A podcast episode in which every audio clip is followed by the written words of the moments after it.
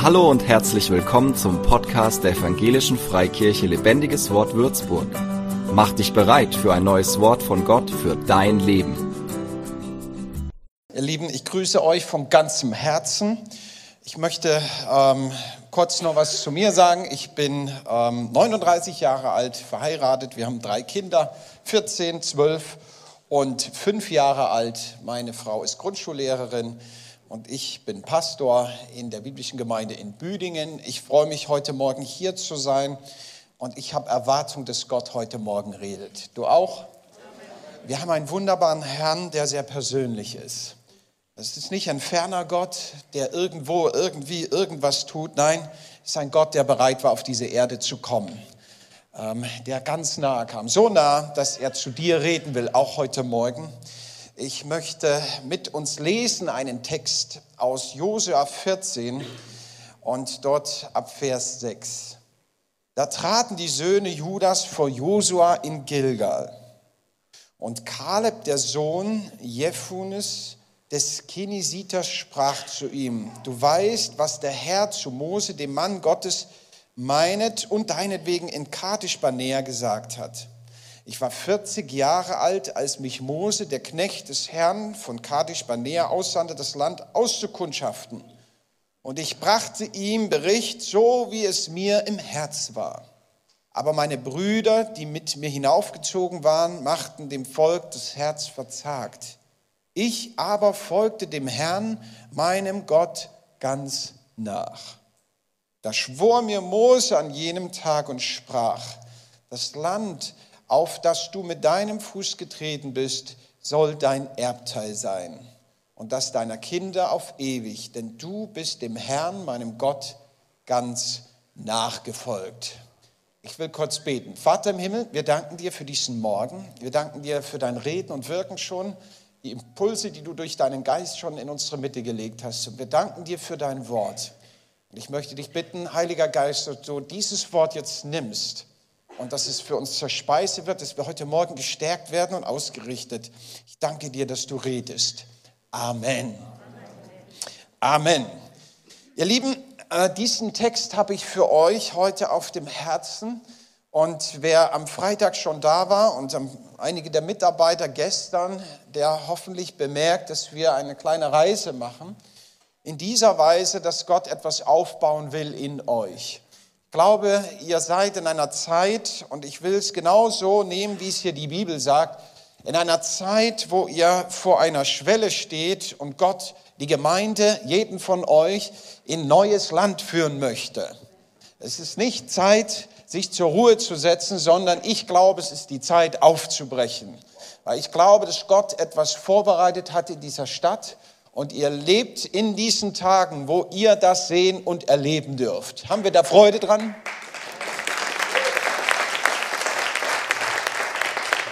Aber es ist etwas Wichtiges, was wir dabei nicht vergessen dürfen, sondern ähm, die Dinge Gottes, die müssen wir im Glauben ergreifen. Und wir haben am Freitag uns angeschaut, dass da ein Kampf existiert, eine Herausforderung. Und ich möchte heute mit uns da weitergehen, uns ausrichten in diesem Thema und dieser Frage, wie es in unserem Leben vielleicht ist, nämlich, folgst du Gott ganz nach? Wir sehen hier Kaleb und über diesen Mann möchte ich heute mit uns sprechen. Kaleb ist ein Mann, der in der Bibel eigentlich gar nicht so oft vorkommt.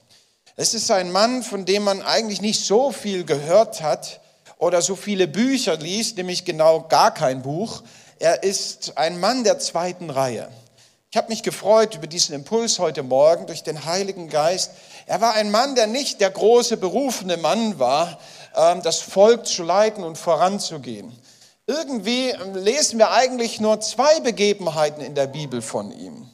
Er war der Freund von Josua und wir werden uns beide Gelegenheit oder beide Momente anschauen.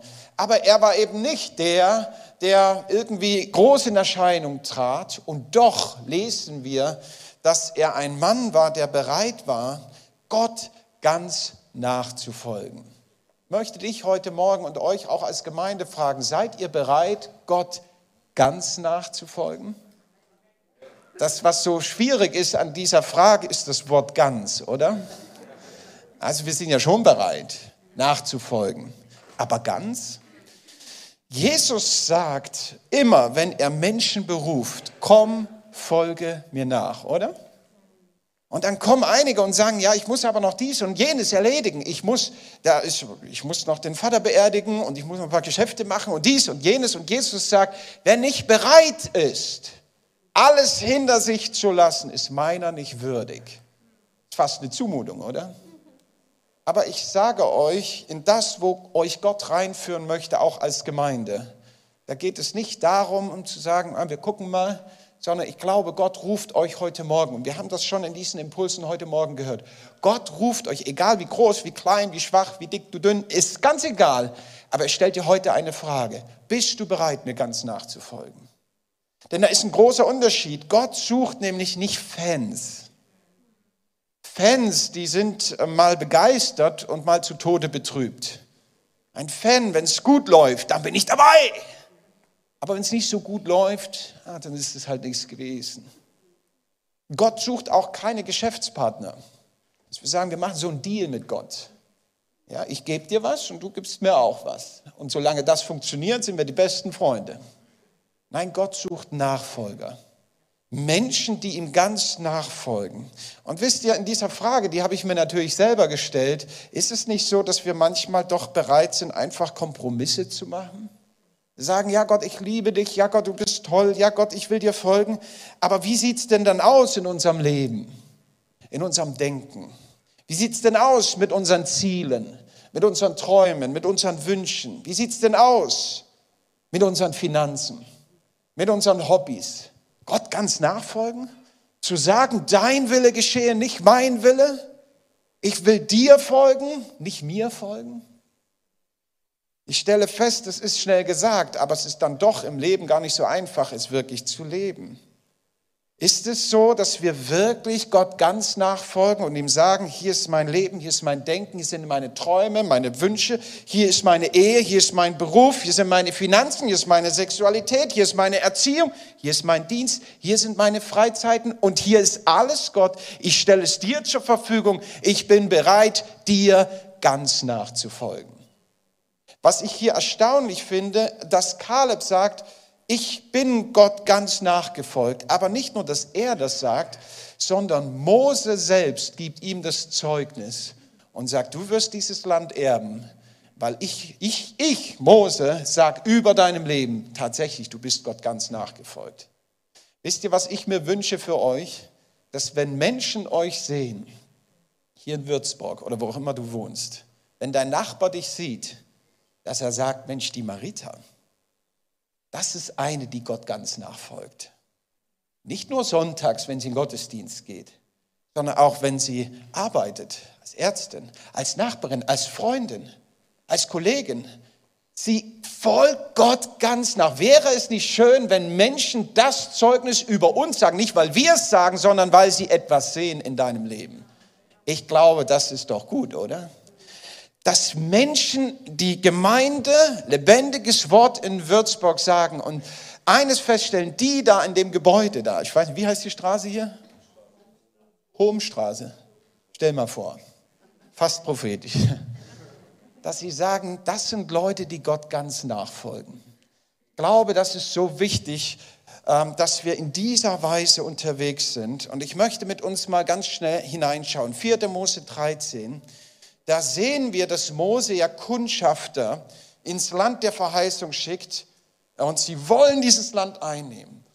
Und er gibt ihnen einen Auftrag, schaut es euch an, stimmt das, was Gott gesagt hat? Ist es ein Land von Milch und Honig? Und wisst ihr, die kommen zurück und alle sagen, ja, es stimmt, die Verheißungen Gottes sind so gut. Es ist exakt so. Ein Land, wo Milch und Honig fließt. Und Josef und Kaleb, die bringen dann ja Trauben mit, die sind so groß wie Fäuste. Ich habe sowas noch nie gesehen. Ich liebe Weintrauben. In jedem Zustand, muss ich sagen. Ähm, flüssig und fest und wunderbar. Und dann kommen aber die anderen zehn und sagen, ja, das ist alles wunderbar. Aber da, da gibt es ein Problem. Wir waren da nicht ganz allein. Das Land ist ja schon bewohnt. Und da wohnt nicht irgendjemand, der wohnen die Enakita. Das Geschlecht der Riesen, sagt die Bibel. die sind alle irgendwie ein paar Köpfe größer wie wir. Und nicht nur das, die haben befestigte Städte auf hohen Bergen, das schaffen wir nicht. Das geht nicht. Wir kommen da nicht rein. Und dann entsteht eine Auseinandersetzung. Vielleicht weiß ich, wie ihr so hier Leiterschaftsmeetings habt und so, aber da kann man ja schon mal auch unterschiedlicher Meinung sein.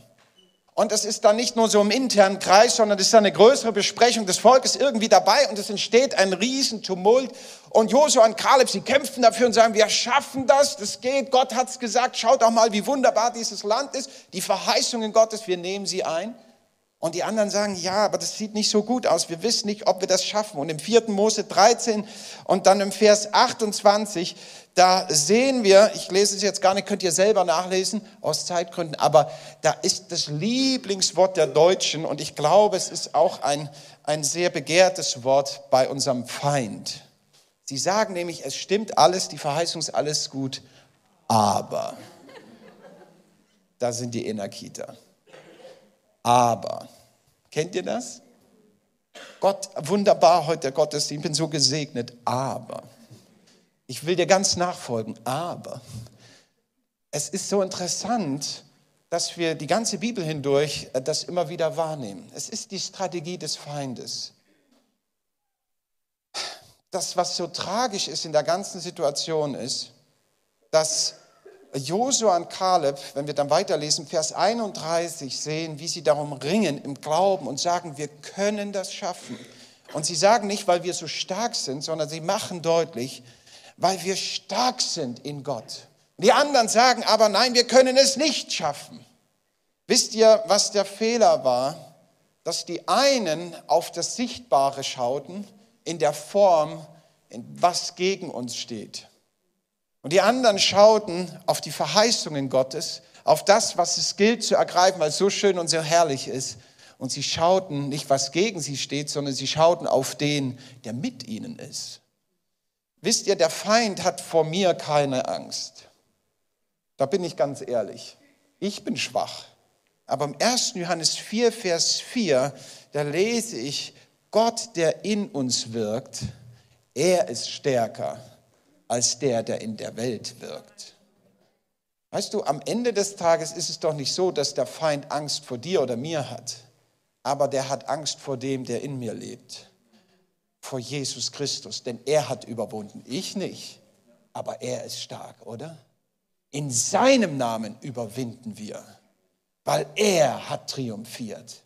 Wir sehen hier schon im Alten Testament, wie Josua und Kaleb sich ausrichten, Gott ganz nachzufolgen und ihr ganzes Vertrauen nicht auf ihr Vermögen, nicht auf ihr Können, sondern auf Gott richten und sagen, wir können das Land der Verheißung einnehmen. Ich glaube, dass ihr als Gemeinde vor so einer Schwelle steht. Und Gott sagt, das sind Verheißungen, die noch nicht erfüllt sind. Und er will mit euch da rein. Aber es ist die Frage, auf was schauen wir? Sind wir bereit, ihm ganz nachzufolgen? Sind wir bereit, auf ihn zu schauen, nicht auf unsere Kraft, nicht auf das, was wir können? Da werden wir immer feststellen, wir sind zu schwach, wir sind zu wenig, das geht nicht, sondern auf ihn, auf ihn. Und jetzt kommt das, was eigentlich so dramatisch ist, was sie vielleicht alle nicht bedacht hatten. Denn hier ging es nicht nur irgendwie darum, naja, wie machen wir jetzt weiter, sondern hier ging es darum, was wird die nächsten 40 Jahre passieren? Das hatten sie vielleicht nicht ganz bedacht. Aber es entsteht dann ein Murren, es entsteht eine Haltung, es läuft doch ganz gut. Wir sind hier in der Wüste. Was wollen wir denn jetzt hier Land einnehmen? Wir haben uns doch die letzten Jahre dran gewöhnt. Es ist doch wunderbar. Ben, wo willst du schon wieder hin? Freiheit erleben. Immer musst du, immer musst du rumtoben. Immer musst du neue Ideen haben. Wollen wir uns doch mal um uns kümmern? Neues Land einnehmen. Weißt du, wie gefährlich das ist, was da alles passieren kann? In der Wüste kennen wir uns aus. Da hat der Herr uns sowieso reingeführt. Und eigentlich ist da auch nett. Da gibt es Manna, da sind wir versorgt, da kommen die Vögel angeflattert. Und das ist eigentlich ganz wunderbar. Warum sollten wir denn dieses Schlaraffenland verlassen? Weißt du, es gibt manchmal so äh, diese Komfortzone in uns, dass wir sagen, ach, ich weiß nicht, ob so ein großer neuer Glaubensschritt nötig ist. Neues Gebäude, du liebe Zeit, ist doch schön hier. Wollen wir doch zufrieden sein, so deutsch, oder? So ganz, wir wollen doch demütig sein. Ist doch schön, wie es ist. Wollen wir dankbar sein. Muss mal andere Gemeinden sehen, da haben wir es doch wunderbar hier, oder? wir sind akzeptiert, die Stadt redet nicht mehr schlecht über uns und viele andere Dinge. Was wollen wir denn jetzt alles aufs Spiel setzen? Schafft doch nur Probleme, oder? Genau. Es ist kein Spiel. Es entsteht ein Murren und auf einmal in 4. Mose 14, dann lesen wir dann da, da kommt dann diese Klage, wären wir am Ende, wären wir doch nur in Ägypten geblieben. Verrückt, oder? Wisst ihr, ich stelle in meinem eigenen Leben fest, dass wir manchmal in diese Situation kommen, dann richten wir uns ein und dann kommt Gott plötzlich und will uns in den nächsten Glaubensschritt führen. Und wir fangen an zu klagen. Ach, schon wieder, Herr. Warum? Wir haben doch. Und dann, ja, murren sie nicht nur gegen Gott, sondern auf einmal gegen die Leiterschaft. Ich will dieses Thema jetzt nicht nochmal aufholen, dann schaut und hört euch die Predigt vom Freitag an. Einheit ist wichtig. Gott stellt sich dann zu der Leiterschaft und sie wollen es dann irgendwie mit eigenen Kräften und Mitteln schaffen und scheitern furchtbar.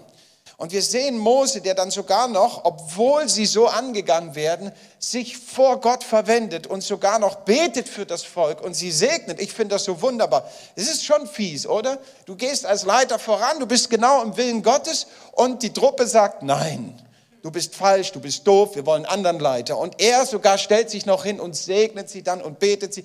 Mir zeigt das eins, wie sehr Mose die Einheit wichtig war. Wir wollen Einheit nicht zerstören lassen, oder? Egal, ob jemand Recht oder Unrecht hat, das Ziel ist, dass wir gemeinsam unterwegs sind. Aber was mich wirklich begeistert, ist Josua und Kaleb. Sie zetteln jetzt keinen Aufstand an, sie versuchen nicht irgendwie, irgendwie hintenrum das Volk zu überzeugen. Nein, sie ergeben sich den Willen Gottes. Und wisst ihr, was der Wille Gottes war? Das war dann nicht so schön. Weitere 40 Jahre in der Wüste ziehen. Unverschuldet. Da könnte man schon mal frustriert werden, oder? Also stell mir, stell mir das so vor, du, du machst alles richtig, ja, du machst exakt das, du erkennst den Willen Gottes, du kämpfst dafür, du glaubst dafür, ist alles korrekt. Gott sagt, prima, Ben. Aber weißt du, der Flavio hat keinen Bock. Und deswegen müsst ihr noch mal 40 Jahre warten. Können wir na, vielen Dank, oder? Ich kenne nur die zwei so mit Namen, deswegen. Da, also ich erstaune, dass wir hier nicht lesen, dass dann Josua an Kaleb frustriert waren, sagen, komm, dann lassen wir das gehen. Ich kenne ja mich. Ich hätte mit Gott gerungen, gekämpft, geredet, gesagt, das geht nicht, das akzeptiere ich nicht. 40 Jahre, was soll das Gott? Es war nicht ihre Schuld. Was ich aber hier sehe, sind zwei Männer, die bereit sind, Gott ganz nachzufolgen, was auch immer er sagt. Und wenn Gott sagt, okay, wir müssen noch mal 40 Jahre laufen, bist du bereit? Ich frage euch das, seid ihr bereit, weiter zu beten und zu glauben, selbst wenn es bedeuten würde, noch mal 40 Jahre zu glauben? Meine, wir wünschen uns alle, dass das alles morgen passiert. Ich weiß das, ich kenne das. Aber weißt du, Gott hat ja ein, ein anderes Verständnis von Zeit. Und hier sind Männer, die bereit sind, Gott ganz nachzufolgen. Und dann lesen wir davon, schließlich 40 Jahre später kommen sie nun wieder in dieses gelobte Land. Spektakulär gehen sie durch den Jordan.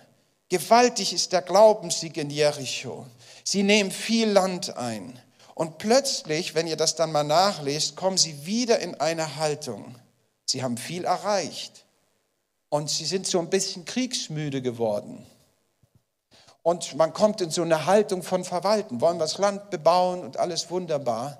Und plötzlich steht da einer auf. Kaleb. Das haben wir am Anfang gelesen. Plötzlich steht da auf einmal Kaleb auf der Matte. Und Kaleb wo man eigentlich sagt, in einem Alter, wo man doch den Ruhestand genießt, ich sage euch gleich, wie alt er war, er steht auf, ein alter, vielleicht weiser Mann, er hat aber nichts verloren von seinem Glauben, von seiner Nachfolge, von den Verheißungen, die Gott in sein Herz gelegt hat. Er ist bereit gewesen, gegen den Strom zu ziehen. Er ist bereit gewesen, Gott etwas zuzutrauen. Und jetzt lesen wir Josua 6, Vers 10 bin meinem Gott ganz nachgefolgt und jetzt sagt er, und nun siehe, er redet zu Josua, seinen alten Kumpel, Der Herr hat mich leben lassen, wie er es mir verheißen hatte.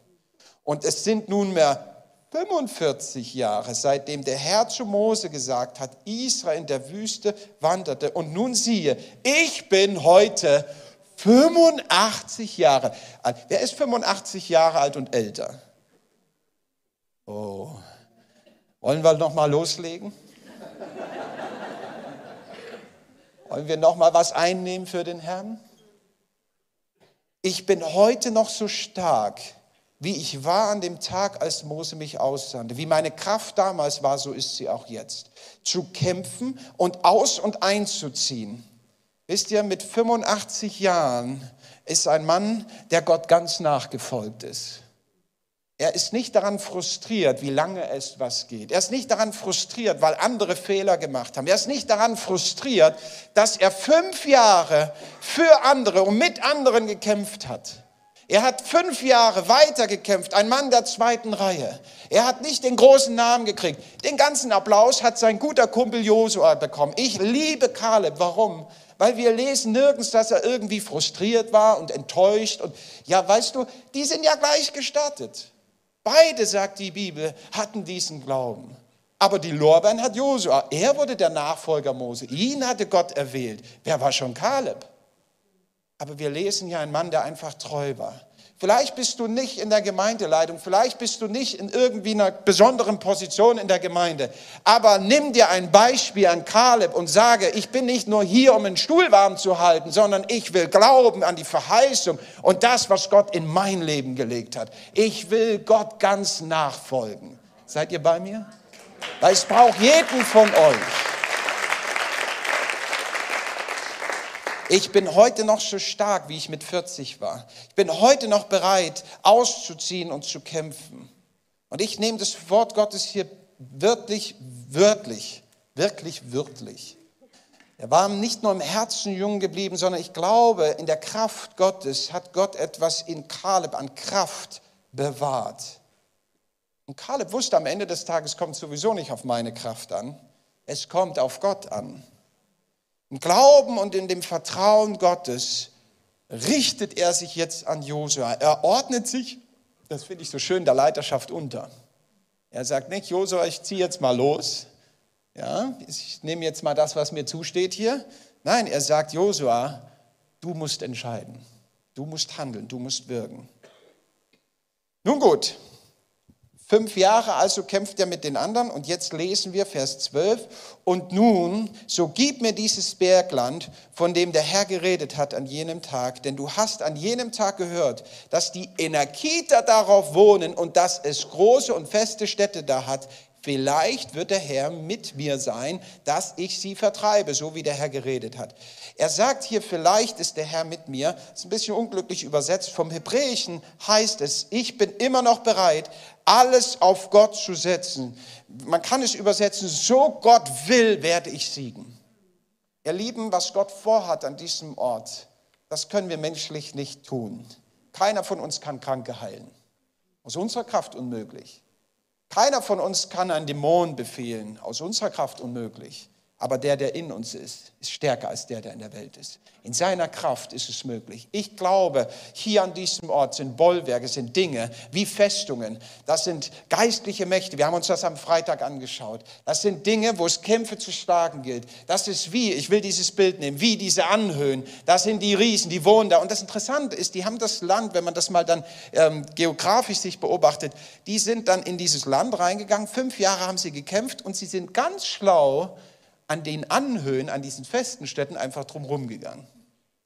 An den Enakitern, wer will da auch schon hin? Lass die doch da oben, oder? Wir nehmen das andere an.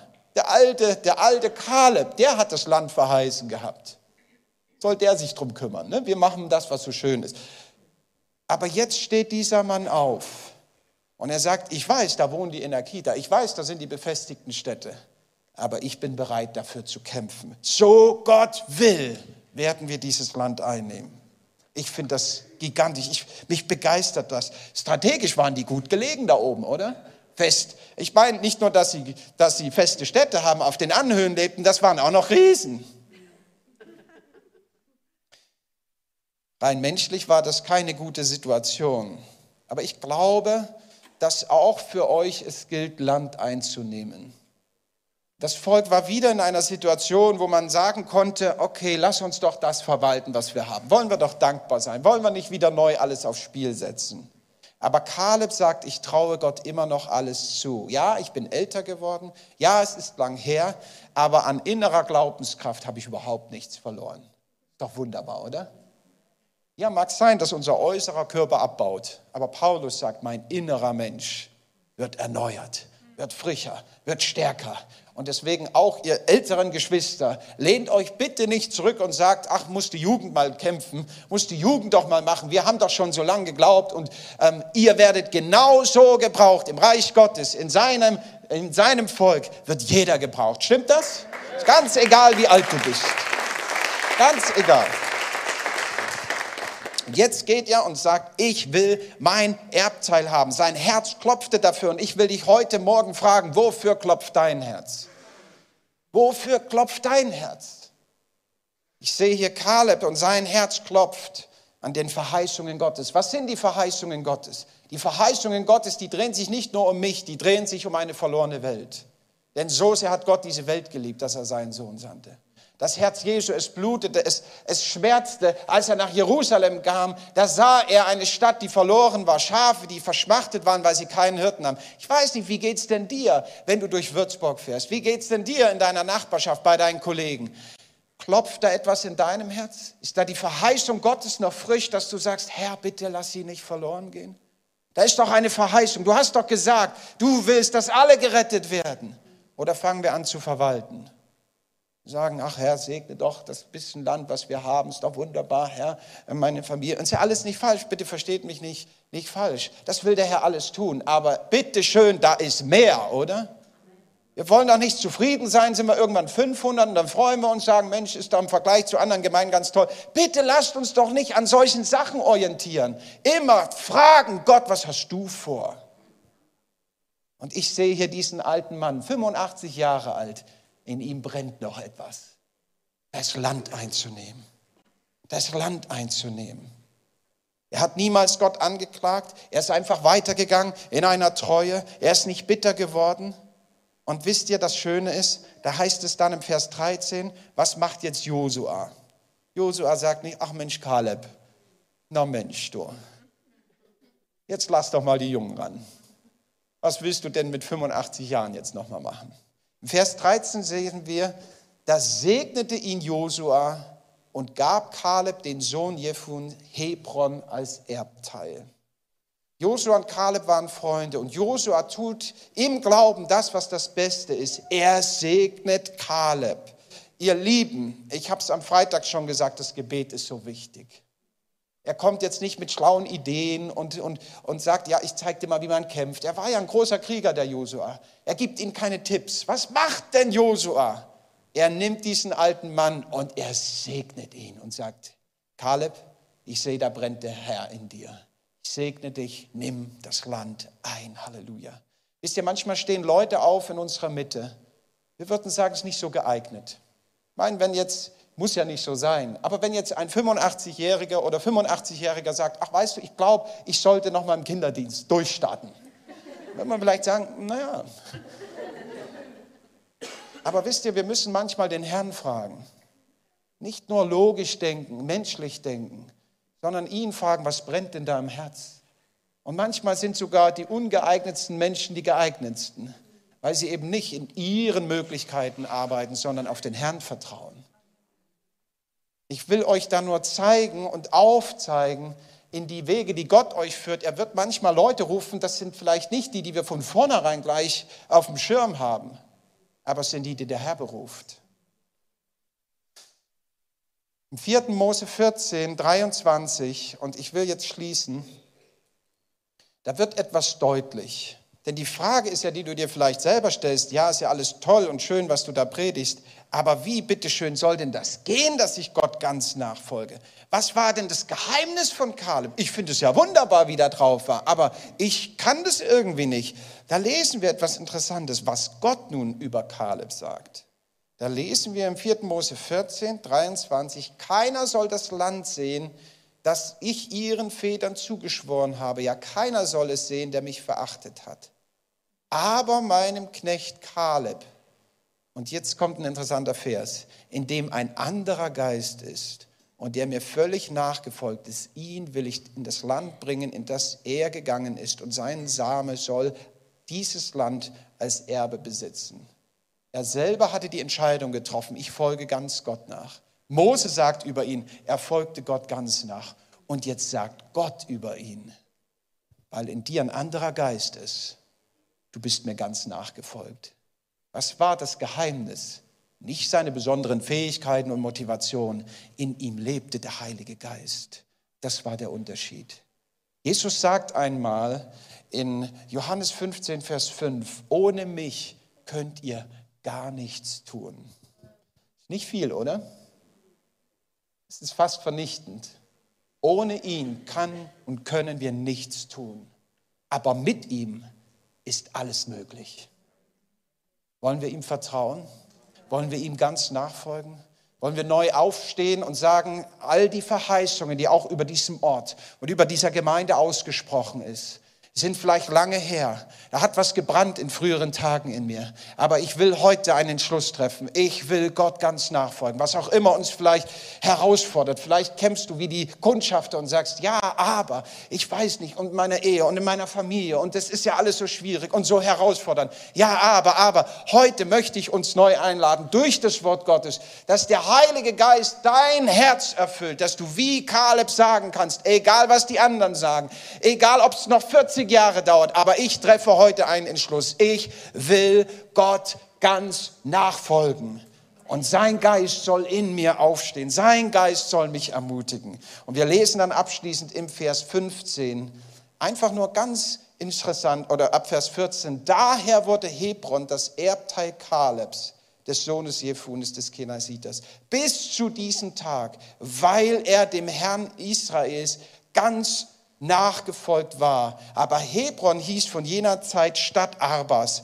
Da, wurde der größte, da wohnte der größte Mann der Enakiter und das Land ruhte aus vom Krieg.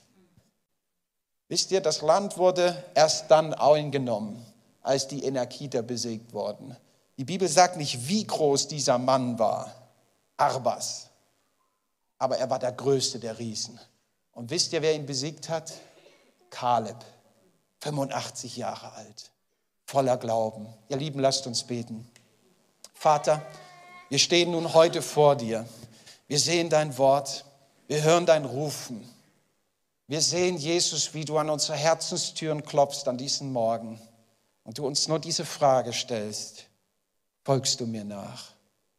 Herr, wir wollen in aller Demut und Schwachheit bekennen, wir brauchen deinen Geist. Herr, in unserer Kraft ist es nicht möglich.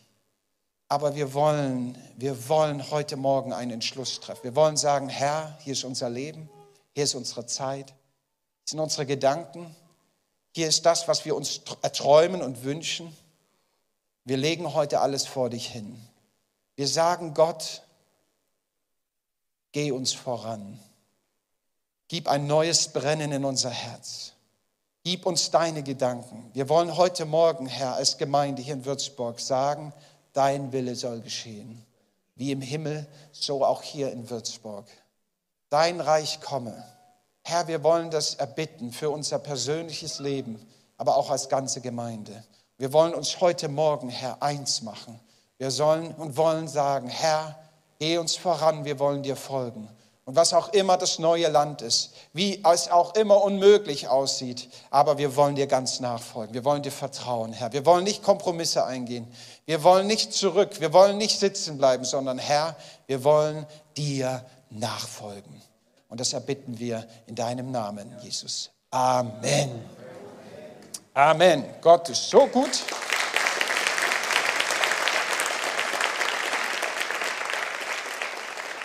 Für mehr Infos besuche uns auf Facebook unter lebendigeswort.de oder einfach persönlich im Sonntagsgottesdienst.